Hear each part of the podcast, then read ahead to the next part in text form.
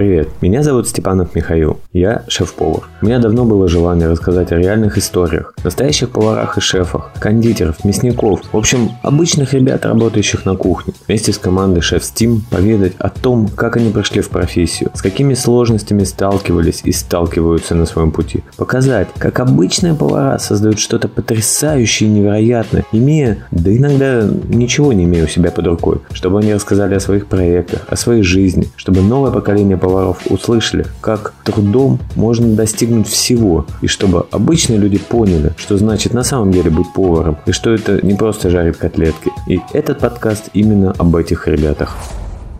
Я всю жизнь на кухне, весь заслуженный, перезаслуженный, и лучший повар, и повар столетий, и черт знает, что там еще.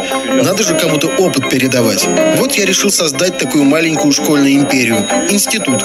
Ну, если уж совсем честно, то это не я решил, а министр культуры Франции. Подкаст про поваров в запаре. Всем привет, с вами Степанов Михаил и подкаст «За парой». И мы, как обычно, продолжаем диалог с очень крутыми, интересными, потрясающими поварами, которые рассказывают свою историю, которые рассказывают, как они стали, как они есть и, возможно, даже как они будут. Давайте не затягивать, начнем. Давай знакомиться, расскажи о себе, имя, фамилию, где родился, где сейчас работаешь, в каком городе. Давай. Итак, друзья, всем здравствуйте. Зовут меня Алексей, фамилия моя Федотьев. Кто не знает, очень рад с вами познакомиться. Спасибо, что что Миш пригласил меня. Очень рад и надеюсь, всем будет интересно послушать то, что я расскажу. Все благодаря фестивалю Шеф Steam, видишь, да, получилось. Да. Я, кстати, являюсь одним из организаторов. Я на фестивале организовал площадку лекций. Надеюсь, всем, кто был, понравилось. А всем, кто не был, я рекомендую на следующий фестиваль обязательно приехать. Это просто очень такой хороший пинок под зад. Не, слушай, площадка сейчас офигенная. Самое главное, спикеры реально таких, которых не просто согласовать. Три месяца мы собирали да, то есть вот даже меня многие игнорировали, не захотели со мной подкаст записывать. Ну, понятно, я там за неделю до начала все Ну, это. понятно. Ну, это ничего да, страшного. Да. Просто Все... многие люди не медийные, они, может быть, просто боятся как-то опростоволоситься. В мы... этом плане тоже, да. Ну, мы же сами для себя да, это мы делаем. Сами это для мы себя. же, ладно, давай рассказывай, да. где родился. Родился я в главном городе Люберце. Было интересно в 90-х у нас, как и у всех, да. Мне сейчас э, на данный момент 40 лет, я там до сих пор живу. Вырос, расту, живу, прекрасный город, приезжайте в гости. Собственно, что еще про свою молодость я могу вам поведать? Такая же, как у всех, играли, гоняли, большая компания, росли, развивались, ничего не было. Завидую сейчас теперешней молодежи, потому что, конечно, гораздо больше приколюх, так скажем, они имеют в арсенале, чем у нас была палка, ну и, и фантазия. Да, да, да.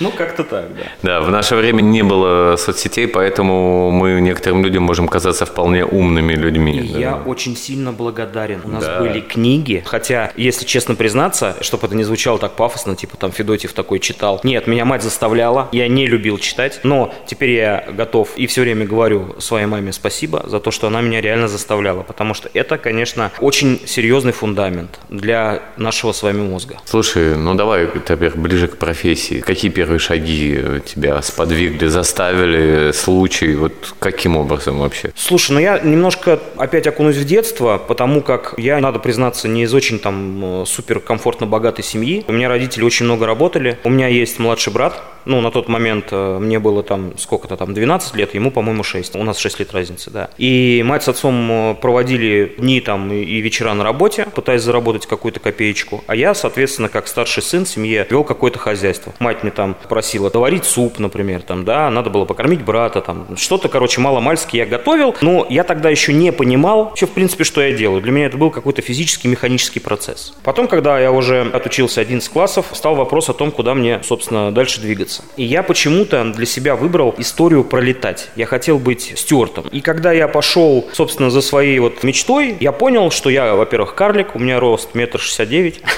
и в тот момент были жесткие требования, там нужны были статные высокие парни. И меня просто не взяли. Да, и я такой, блин, а что делать? И глаза вот так вот перевожу в сторону. Запасного плана не было. Запасного да? плана вообще не было. Просто, ну, как бы стопудово не было запасного плана. И, и я перевожу такой глаза в сторону, повар, кондитер, технолог. Думаю, блин, ну, что-то я там как бы делал, да, что-то я там готовил, какой-то суп я там варил. Может, попробовать? Такая мысль у меня по голове пронеслась. И я, собственно, попробовал. И вот я уже 24 года, собственно, все пробую, пробую, пробую. Нравится? Ты знаешь, если бы мне не нравилось, знаешь, такая есть история «делай то, что любишь, и это не будет твоей работой». Это, конечно, немножко преувеличено, на мой взгляд, но все-таки я считаю, что надо, конечно, любить, что ты делаешь, безусловно, потому как это заставляет тебя идти, двигаться, вставать, Раз- развиваться, развиваться. развиваться. да. А в нашей профессии, забегая немножко вперед, не развиваться нельзя. Семимильными шагами индустрия растет развивается, делается шире, и если ты где-то что-то упустил, ты просто останешься за бортом и будешь не в обиду людям, которые работают в больших пищеблоках, но я просто немножко про другое. Слушай, ну это же абсолютно просто разные сферы, Да, нужно понимать. да. Есть гастрономия, есть фудтех, да, есть e-commerce, есть пищевые Да, да, да. производства. Я поэтому с уважением к каждому соратнику, коллеге. Мы как шеф-тим очень большая дружная семья поваров. У нас нет, в принципе, границы, поэтому я с большим уважением ко всем отношусь. Я и в столовых ем, и как бы везде. Слушай, есть- вообще столовая это вообще самое Да, это правильных питаний. в Да, это круто, и я уважаю таких людей, потому что это же надо сделать большие объемы вкусно. Не все могут делать большой объем. Сделать порцию и сделать там 50 литров – это разные Да, вещи. да. Не, это вообще вот э, моя специализация последние годы, это как раз dark kitchen, да, фабрики кухни, и это как раз взаимодействие как раз с гастрономией и пищевым производством, вот из одной сферы в другую. Вот эта вот специфика нового поколения, да, которой раньше не было, потому что ты понимаешь, что ну, вот именно бренд-шеф из гастрономии, ему тяжело, он не может взять и наладить производство, потому что процессы другие. Да. Они просто, Хотя просто в моем другие. опыте я работал в большой питерской компании и с ними открывал два пищевых производства конкретно. Мне было это интересно, я тогда думал, блин, черт возьми, это интересный опыт, я хочу попробовать. Видишь, ты правильно озвучил, что нужно развиваться. Да. Ты решил, что тебе хочется развиваться. Да, могу ли я? Я спросил Да, себя вот. тогда. Так я точно так же пришел. Мне предложили однажды проект, вот давай. Я говорю, блин, я вообще не об этом. А мне говорят, слушай, а это вообще в России не об этом тогда. Тогда вообще в России этого не было. Я говорю, о, круто, тогда давайте. Если никто еще не делал, Да, да. значит нет возможности накосячить. Было интересно, да. И, и в Питере я открыл там сколько он у меня был, 3000 квадратных метров, там три этажа, с большим кондитерским производством, хотя я сам не кондитер, это был для меня пипец какой вызов, если честно. Но в итоге все стало хорошо. Слушай, ну круто. Ты затронул образование. Давай поговорим об этом в том плане, что, в принципе, расскажи, где ты учился. Интересно людям же. Во-вторых, насколько ты считаешь это необходимо или в современной, условно, кризисе компетенции. Ну, для меня вот сейчас, я так как запускаю фабрики, я вообще понимаю, что, ну, не нужны повара. Ну, в том плане, что, к сожалению, ну, я просто даже если бы захотел, не смог бы взять столько поваров, сколько надо. И мне нужны просто люди, которые хотят работать. Вот как ты относишься к образованию, где ты учился? Давай вот затронем. Хороший вопрос. Учился я в колледже, э, гостиница ресторан специалистов малого бизнеса «Царица». На тот момент это был один, ну, может быть, обману, по-моему, один из двух лучших колледжей в Москве. Это Останкинский и Царицынский. Вот мне посчастливилось, э, я прям даже не преувеличиваю, говорю, посчастливилось, потому что преподавательский состав, нас учили товароведы, технологи, которые писали книги, учебные пособия. То есть, если вопрос стоит о том, как я отношусь к образованию, я отношусь к нему очень категорично положительно, потому что все-таки фундамент должен быть в каждом человеке.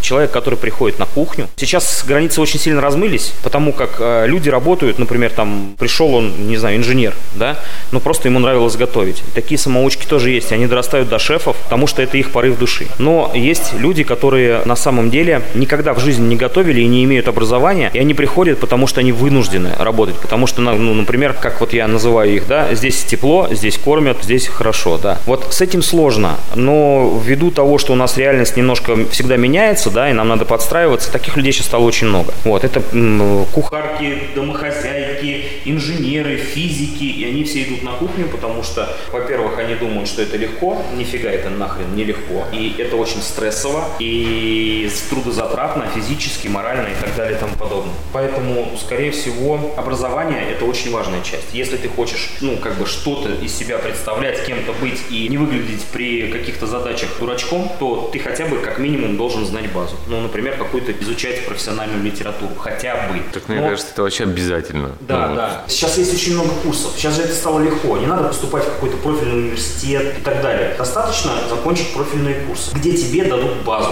где тебе дадут базу безопасности. Это первое, потому что кухня это все-таки ножи, слайсеры, пароконвектоматы, плиты. Это же опасно. Были случаи, когда у меня травмировались люди очень серьезно. У меня столько таких случаев, Да. реально, я о них стараюсь не сильно К рассказывать. сожалению, но- к сожалению, такое имеет место быть, поэтому Прежде всего, это безопасность, ты должен осознавать, куда ты попал. Кухня – это другой мир, это просто техно. Так и оно и плюс есть. база, потому что, ну, как бы у людей, которые... Свари куриный бульон, говорю я одному своему товарищу, скажем так. Он кидает курицу в горячую воду, она у него начинает кипеть, это все такого цвета, как манная каша, как крахмалом Мыло, заправлено, как да, мыло, как мыло, да. мыло. И он считает, что это куриный бульон, понимаешь? Вот это страшно, это страшно, потому что повара мы несем вкус, мы кормим людей. Это очень-очень серьезная штука, об этом надо думать. Слушай, расскажи о заведении, о проекте, где сейчас работаешь. Э, Сейчас я веду сеть ресторанов Трукост. Это, э, скажем так, э, честные цены. Концепция моих заведений такова, что ты платишь за вход при входе наличными деньгами, вот, это важно. И проходишь уже в зал ресторана, где непосредственно можешь заказать себе блюдо из меню по себестоимости. Прикольно. Да, естественно, ресторан, ну, так как это коммерческий проект, все-таки это бизнес, то мы не совсем по себестоимости продаем, но мы продаем значительно ниже общего рынка ресторанов. Ежи у меня, по-моему, 179 рублей. Да где-то, ладно? Да. Где ты ежи поешь по 79? это вообще нигде. Это, Нигде. А вход сколько? Нигде. А вход у меня, смотри, там все зависит от времени суток. Ну, примерно, То просто есть, интересно. Ну вот днем у меня 150 рублей, вечером у меня от 500 до 700. Блин, это все равно копейки. Да. С учетом ежей 179 рублей. Да, да, да. Ежи, устрицы, крабы. Вот. Краб у меня на одного стоит 1690. Большие фаланги камчатского краба. Вообще, слушай, это Да. вообще прям очень доступно. Ну, это доступно, да. И у меня очень много людей, надо сказать. Концепция очень пользуется популярностью. У меня залы заполняются просто вот так вот за 20 минут. Реально. Я сам стою на раздаче. Я сам рад всегда приветствовать своих гостей. Я по возможности подхожу к столикам, интересуюсь. И всегда меня можно найти на работе. Э, приглашаю тебя, кстати, в гости. Обязательно зайди. Я Слушай, буду да, очень рад тебя будет. видеть. Я буду очень рад у тебя поесть ежей за 179 рублей. Да-да-да. Не, я вот все, кстати, хочу выделить время, вот что-то устрицы хочу ежей попробовать, а в Питере, ну, мало где У нормально. меня все привозится самолетом, у меня частные поставки, а у меня есть чувак, который мне возит только авокадо из Израиля. Блин, только прикольно. авокадо. 450 рублей килограмм. Он ИПшник, его зовут Тимур. Если А он кому в на- Питер возит. Я думаю, что да. Он занимается и лаймами, и авокадо. Слушай, надо Вот будет у тебя конкретно взять, надо будет У взять. меня гости пищат. Он говорит, а откуда у вас авокадо? И я вот конкретно его нашел и беру у него только авокадо. Это вот немножко про мою философию. Потому что я хочу дать своему гостю качество. Блин, круто. Мне нужен авокадо. Я просто в Питере, помимо своего основного проекта, помогаю. вот Потом как напомню, раз. я тебе дам контакт. Да, надо будет обязательно, потому что авокадо это, на самом деле вечная проблема. Я вот сейчас вот делал линейку завтраков, я думал, что мне сделать, чтобы, знаешь, оптимизировать, скажем так, работу с авокадо. И я сделал авокадное масло, то есть брал нам там 600 граммов авокадо, чисто, ну, уже зачищенное, и 400 грамм масла. Делал такое авокадное масло, чтобы оно не темнело, и я бы не зависел от разнокалиберности, разной вяткости авокадо. Вот я тебе скажу, у меня авокадо не темнеет, это парадокс. Я его разрезаю, Да у меня ладно? половина авокадо стоит, вообще не темнеет. У меня Нифига идут себе. в тартары, у меня идут в брускеты авокадо. Короче, за Я такие деньги говорю, все, да. надо будет это И оно всегда одинакового размера. То есть, в принципе, там разброс 40 грамм. Блин, круто. А вы не были на Таити? Гаити, Гаити. Не были мы ни в какой Гаити. Нас и здесь неплохо кормят. Подкаст про поваров в запаре.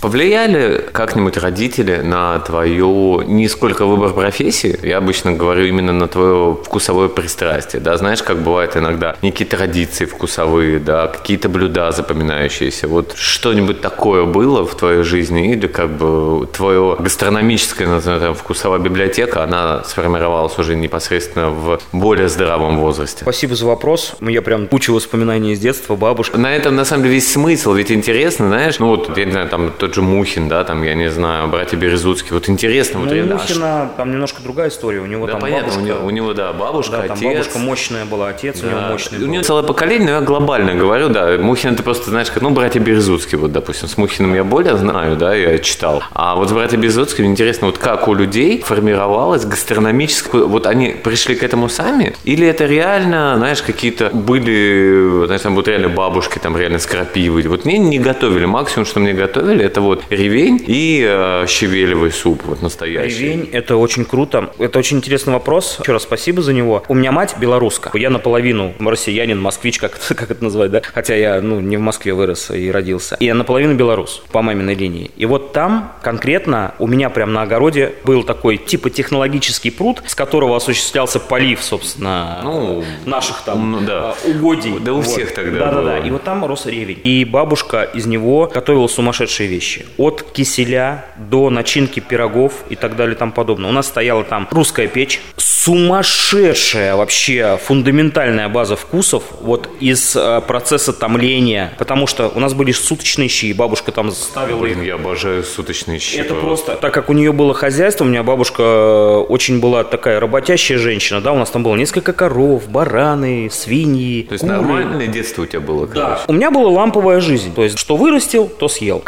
Каждое лето, после того, как мы заканчивали учебную там э, часть года, мама нас отправляла в ссылку. Я это так называю комфортно. Ну, Ну, у на самом деле по-доброму, да, да. да. И, и я уезжал в деревню, и был там все каникулы абсолютно. Сумасшедшее детство, запах клевера, запах вот этой вот свежескошенной травы, запах заготовленного сена, подсолнухи, огород, эти томаты сумасшедшие, клубника. Которая имеет вкус. Который имеет вкус, да. Сладкий. Э, Это просто какая-то фантастика. Это колодезная вода. От воды же очень много зависит. Еда, в принципе, зависит от воды, потому что такая химия. Не будем Ну, она же впитывает, Да. она же питается. Вот. И это было просто невероятно. Печеный картофель с какого-то банального костра сводил меня с ума. И, конечно же, база вот моих вкусовых предпочтений, она лежит где-то глубоко в детстве. Ты же постоянно переосмысливаешь что-то. Конечно. С как бы возрастом это Ты все, абсолютно, все да. что, ты что-то постоянно переосмысливаешь. Но а парадокс в том, что ты все время возвращаешься в тот фундамент, который ты где-то в детстве ощутил. Да. Так поэтому такой вопрос. Поэтому, да, я не скажу, что мама моя там супергуд прям как готовит, но если я хочу куриного супа, я обращаюсь к ней, реально. Такого куриного супа, как готовит моя мама,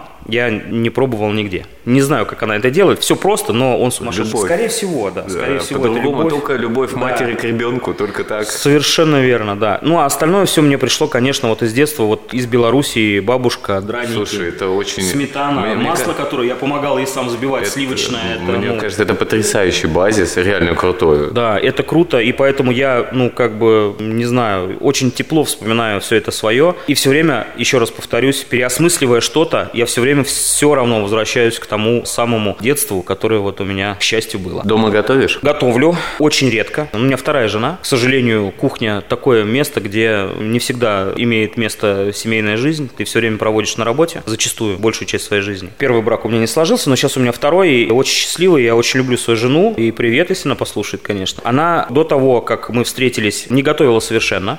Теперь это просто сумасшедшие завтраки. Просто сумасшедшие завтраки. Они всегда разные. Она умеет меня удивить. Ты пагубно повлиял на нее. Я думаю, да, что я пагубно повлиял на нее в любом случае, но я ей очень сильно благодарен, и я ее очень сильно люблю, повторюсь. Все, Это- все, это- это- прогиб защиты Да, нужно. это действительно, не, это, ну, как бы я правда... Я, я, шу- я шучу, это же Я замечательно. правда, да, это искренне говорю. А мне все время хочется ее чем-то побаловать, да, потому что я ей безумно благодарен за много вещей, которые она в мою жизнь привнесла, и за комфорт, и за спокойствие, и, и так далее. И я вот, ну, как бы с целью, скажем так, компенсировать, что-то уравнять наши шансы, да, я, конечно же, готовлю. Я делаю какие-то вещи, которые она, ну, в повседневной жизни не попробует. Да, я покупаю или достаю где-то сумасшедший продукт, которым я готов ее угостить. Короче, у нее VIP-магазин, гастроном, Да, у нее, у VIP-ресторан. нее прям вип это самое, и она говорит, Леша, это как бы безумно вкусно, может быть, где-то привирает, конечно. Жена же Да, да, любящая. да, но э, я стараюсь. На праздники я готовлю какие-то такие, ну, уже сумасшедшие курсы, там, типа утки какой-то там, да, большой, когда там Новый год и так далее тому подобное. Конечно, я стараюсь ей помогать. Но дома я готовлю очень крайне редко. Он любимый. Ну, у меня есть еще сын, мой любимый, который живет, кстати, со мной. После первого брака он остался со мной. Я не ожидал, честно, не ожидал. так, э, с учетом нашей действительности, И я не то, что не ожидал, я охренел. Когда он мне сказал, пап, я остаюсь с тобой, вообще в моем представлении, ну, в мужском мире дети живут с мамой. Но так случилось, что сын сказал, папа, я буду жить с тобой, и я тогда охренел, я повторюсь. Ну вот, мы уже 17 лет с ним бок о бок, и он, кстати, кстати, надо сказать, что он выбрал колледж Царицына и пошел туда на повара. Но я, честно, я клянусь, я не приложил к этому ни хрена. Слушай, это же хорошо. Слушай, я так горжусь. Всегда же, как говорят многие, у меня тоже ребенок, 8 лет, и главный вопрос, знаешь, как повлиять на молодежь. И самый эффективный способ это просто ты сам делай, ребенок будет видеть и тоже делать. Да, он мне сказал, сейчас слезу пущу скупую, такой, пап, я, говорит, буду поваром. Я говорю, ну ты, конечно, красавчик. Это здорово. Да, и вот в этот момент я просто понял, что я ему сейчас могу дать. Когда же я пошел в эту профессию, мои родители мне ничего не дали. В смысле, я имею в виду, меня сейчас очень много коллег, у меня шеф-стим, я могу в любой ресторан его на стажировку поставить. В любой. Просто стоит попросить. Да. И я просто думаю, что вот эта ценность, которая, ну, становится уже нашей фамильной, да, она будет продлеваться, продлеваться, и он будет очень крутым, и я постараюсь сделать все для этого. Ну, у него вариантов нету, потому что те принципы, которые ты ему давал просто примером, отношением, это то, что не может дать ни одна там образовательная платформа, ничего. Отношение к людям, к гостям, к продукту, к трудностям, да, которых будет много. Он будет в разы подготовленнее. В разы подготовленный. Ну, это Я ему здорово. даже нож уже купил. Вообще, этого все. Но надо признаться, я не лучший отец, потому что, опять же, говорю, что я на работе провожу большую часть времени. Слушай, ну, если уже сформировавшийся человек делает такой осознанный выбор, значит, ты скорее не прав. Ты скорее хороший отец. Хотелось бы верить, конечно, но я прям знаю, где я много чего упустил. Слушай, ну, наша жизнь, она такая непростая. Работа поваром тяжелая, и подкаст же в том числе об этом, чтобы люди не... Не питали иллюзий Да, не о том, питали- что вот мы такие. Да, мы в такие. белых кителях. Мы, мы там сидим, ничего не делаем, а вот реально это же э, такой эмоциональный. Мы Вот шеф Steam форум позволил, знаешь, коммуникацию, мы со всеми Форум общаемся. был, сейчас фест. Точно, Ничего страшного. фест, да. Это живой диалог. Да, хорошо. да. И получается сто- такой большой объем коммуникации, ты столько вспоминаешь, такой просто эмоционально. Тут, ну, не то, что сериал, тут, ну, знаешь, Библию какую-то писать Да, можно. это точно, это точно. Слушай, существует такой некий общий принятый срез потребительского мнения и продуктов, да, это вот как бургер, раньше из Макдональдса, сейчас вкусная точка, а доширак, шаверма. Как ты относишься к этим продуктам именно как продуктам для потребителя, именно как единицы, и лично к тебе, как составляющей меню? Так, ну смотри, доширак, если мы говорим про эту категорию продуктов, назовем их доширак, то я к ним отношусь совершенно спокойно, лояльно. Я как потребитель, у меня где-то в полке всегда есть пару пачек, потому что я не святой, например, я иногда там выпиваю. И вот когда я выпиваю изрядно, это меня спасает утром. Ну, не знаю, как это работает, но это реально меня спасает. Вот это Лайфхак вот такой. Это, да, лайфхак. э, Записывайте. Да-да-да. Я не знаю, как это работает. Наверное, там с глютамат и все, что остальное, вот это все в этой в сыпучем вот этом секретном пакетике у них насыпано. Это как-то влияет, но это оттягивает очень сильно. Ну, или когда, например, там, не знаю, моя супруга куда-то уезжает, а мы остаемся с ребенком, и так как я все время на работе, это как-то помогает там условно скоротать какой-то прием пищи. Я не против, я не за. Просто это есть. Это в мире есть, это надо принимать, понимать и так далее. Если бургер, шаурма, шаверма, как угодно. К шавухе я отношусь очень круто. Я ее люблю. Я где-то читал, проводились какие-то исследования, что вредного в ней гораздо меньше, чем, э, ну, В лаваше вообще на самом деле это пресное тесто, без дрожжей, без сахара. Ну, мы-то с тобой знаем, да. самое вредное, ну, это соус. Ну, если он Майонез, нормальный. если на основе майонеза. Да, ну, если ты делаешь крутой какой-то соус да. на основе томатов, да, может быть какой-то айоли, ну, условно добавляешь, да, шаурма же в какой-то момент она стала даже гастрономической какой-то историей. Так То так и есть дело из фуагра с крабом. Это ну, Да, это же просто круто, и поэтому к шавухе я отношусь просто с любовью. А бургеры, в какой-то момент времени на них был просто бум. У меня в меню есть бургер, он настолько укоренился в головах людей. И есть очень, кстати, прикольные экземпляры, не менее гастрономичные, чем шаурма, шаверма. Поэтому я к нему отношусь крайне положительно. Это прям, ну, как бы полноценно сбалансированная история, где ты можешь прям, ну, поесть очень вкусно и питательно за один раз. Ну, как? Там еще осталось немножечко варенья. Нет, варенья нет. Что, нет совсем варенья? Ни капельки. Нет. Подкаст про поваров в запаре. Расскажи о каком-нибудь прикольном, смешном случае на кухне. Ну, если вспомнишь, потому что Слушай, ну их было, конечно, очень много. в, этом, в этом и смысл. Да. У меня как-то раз а, в одном из ресторанов, где я работал, было 14 февраля. И в какой-то момент мы перестали уже даже читать чеки. И была лента, если не соврать, метров 7, наверное. Метров 7 лента чеков. Мы тогда... Есть такие смешные мимасы картинки, где повар сидит на каком-то ведре возле плиты, э, вкушает какую-то непонятную вообще совершенно еду, просто смесь какой-то, биомассу какую-то. И вот это было с нами. Когда это все закончилось, это был просто какой-то Адилово. Мы просто вот сели на пол, реально. Ну, нам было так круто, потому что ни одного негативного отзыва не было. Команда отработала просто на ура. Я в то время был сушефом. И вообще, как бы я, ну, начинал свой путь э, с коренного цеха. То есть мне никто там шеф-поваром сразу не сделал, я все добился как-то постепенно сам. Трудом. Да, именно я пахал. Да я и сейчас пашу. Не получается такого, что, знаешь, пришел там в кабинетике, посидел, переоделся, пошел домой. Мне кажется, это эфемерное такое какое-то свет в конце туннеля, который каждый мечтает, что он когда-нибудь будет, но его никогда не бывает. Еще мы один раз поехали на выездное обслуживание, у нас был осетр огромный, мы его должны были пожарить на вертеле. Все замариновали, приготовили в ресторане, поехали. А когда приехали на площадку, мы понимаем, что это вертел нахрен вообще не для осетра. И я стоял, это было очень смешно, я так на руки надел все, что мог, и я держал вот так вот за спину осетра, чтобы он снизу, грубо говоря, прожаривался. Я его держал руками на этом вертеле, потому что он все время сваривался, понял? Да, да, Короче, да, вот да, так вот. И в итоге мы все сделали нормально. Распорки не было. Не было распорки, это было просто цилиндр. Ну, Просто- понятно, он просто как колбаска. Да, мы его, конечно, надеть надели, но, блин... На этом всё и закончилось. На этом все и закончилось, да, и пришлось его держать руками. Блин, э, я не знаю, где-то, может быть, у меня в ноутбуке, если покопаться, даже фотка где-то, может быть, осталась. Но это было очень смешно. Я вообще, знаете, за что, ребята? Я за то, чтобы... Жизнь, она одна, да, но надо ее прожить так, чтобы тебе было круто, кайфово. То есть, ну, нужно кайфовать в любом случае, потому что что ты потом вспомнишь, блин, если ты будешь все время грузиться и вот, ну, как бы ловить какую-то адекватность, да, а поэтому всегда должно быть место и юмору, и позитивным эмоциям, а если мы говорим про приготовление пищи, то позитивные эмоции, они просто необходимы, потому что, как кто бы со мной не спорил, но я вам клянусь, и я уверен в том, что любую эмоцию еда перенимает. И Если ты готовишь ее на негативе, гость, съев твою негативную еду, уйдет с негативом. То есть это Да, работает даже если так. вкусно будет сделано, да, да, да. еда впитывает эмоции. Поэтому это- только любовь к продукту, ни швыряние, ни кидание, ничего. Ну, надо уважать это все, потому что это, конечно, все очень круто. Смотри, у нас как-то так быстро пришел Мишлен, потусовался и ушел. Вот для тебя Мишлен это что? Это вот хорошо, это какая-то мотивация или это вообще непонятная вещь, которая Слушай, я коммерческая? так скажу. Мишлен Безусловно, это мотивация. Но я в него не вкладываю никакой глубокий смысл. Это гид, и практика показала, что он даже еще и оказался коммерческий. Потому что не все рестораны получили звезду заслуженно, а некоторые ее А те рестораны, которые реально заслужили, Да. которые ну явно должны Да, были да. получить, они... К сожалению, реальность нашей страны такова, что, ну, как бы все продается и все покупается. И это обидно, на самом деле, потому что, ну, хотелось бы честности. Я, как человек прямой и честный, хотел бы, вот, ну, как бы открытости и честности, больше прозрачности. Но есть ребята, которые к этому шли, которые этим болеют, для которых это очень много значит, и это, безусловно, имеет место быть и заслуживает уважения, потому что, ну, действительно, в гиде, который к нам пришел, есть такие вещи, вот мы затронули братьев Березутских, мне кажется, они делают очень крутые вещи. Они делают вообще Они ну, просто безумные крутые. фанатики вот этого всего, и для них Мишлен это была еще одна ступень. Ну вот они-то уж точно заслужили. Просто нужно бы, да. перешагнуть, да. Ну, не будем других людей упоминать. Люди голосуют рублем. Люди голосуют рублем,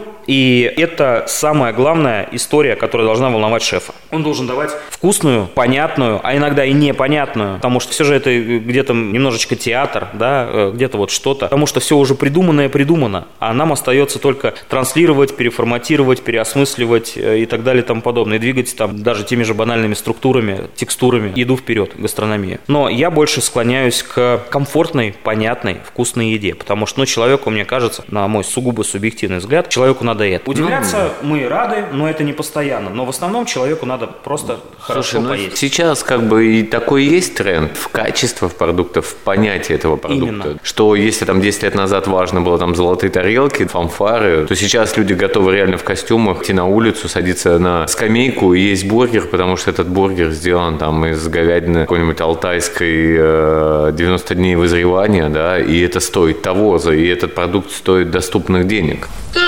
Вкусно. Правда? Настолько вкусно, что я чувствую себя эгоисткой, потому что ем одна. Думаю, всем нужно попробовать, в особенности росу. Подкаст про поваров в запаре.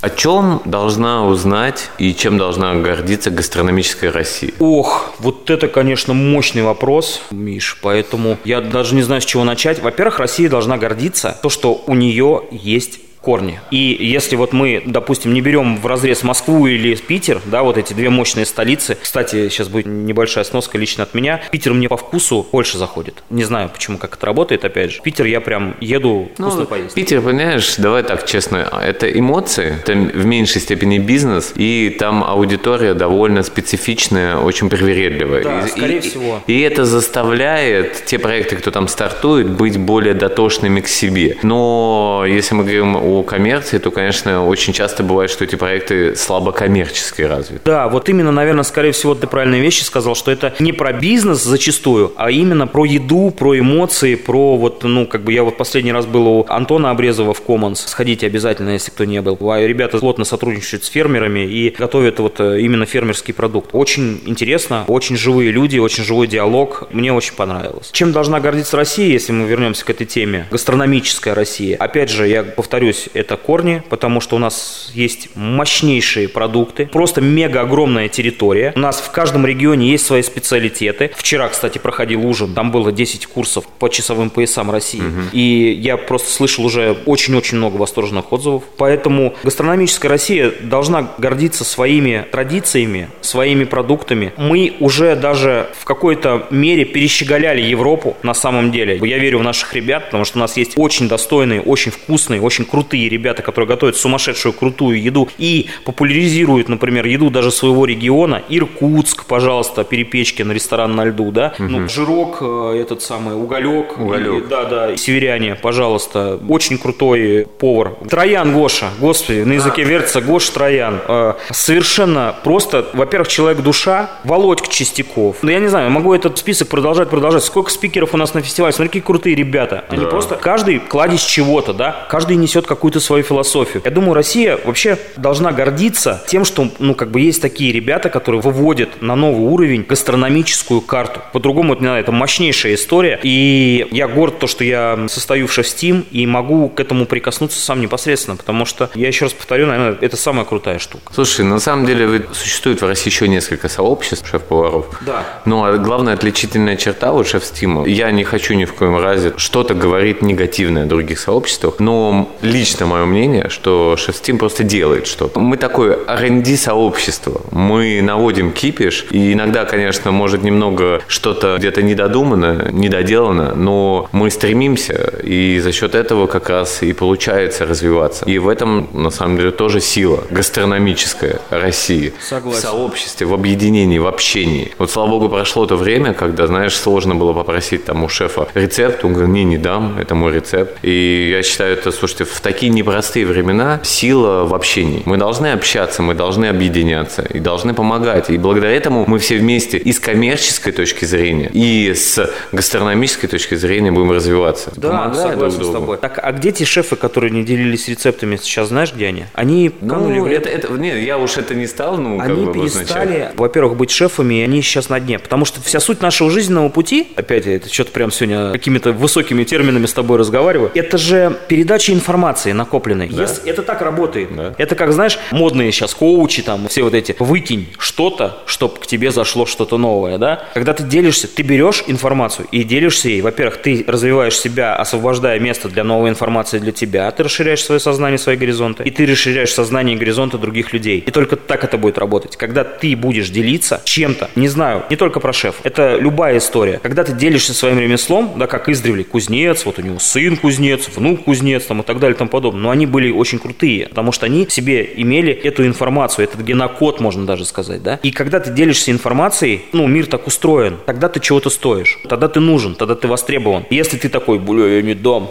ничего не дам, я вот, я вот один знаю и такой буду, ты просто потом через какое-то время станешь никем. Ну, просто никем. Тебя мир просто, ну, как бы сомнет и в урну. Слушай, полностью согласен, поэтому мы в шеф Steam.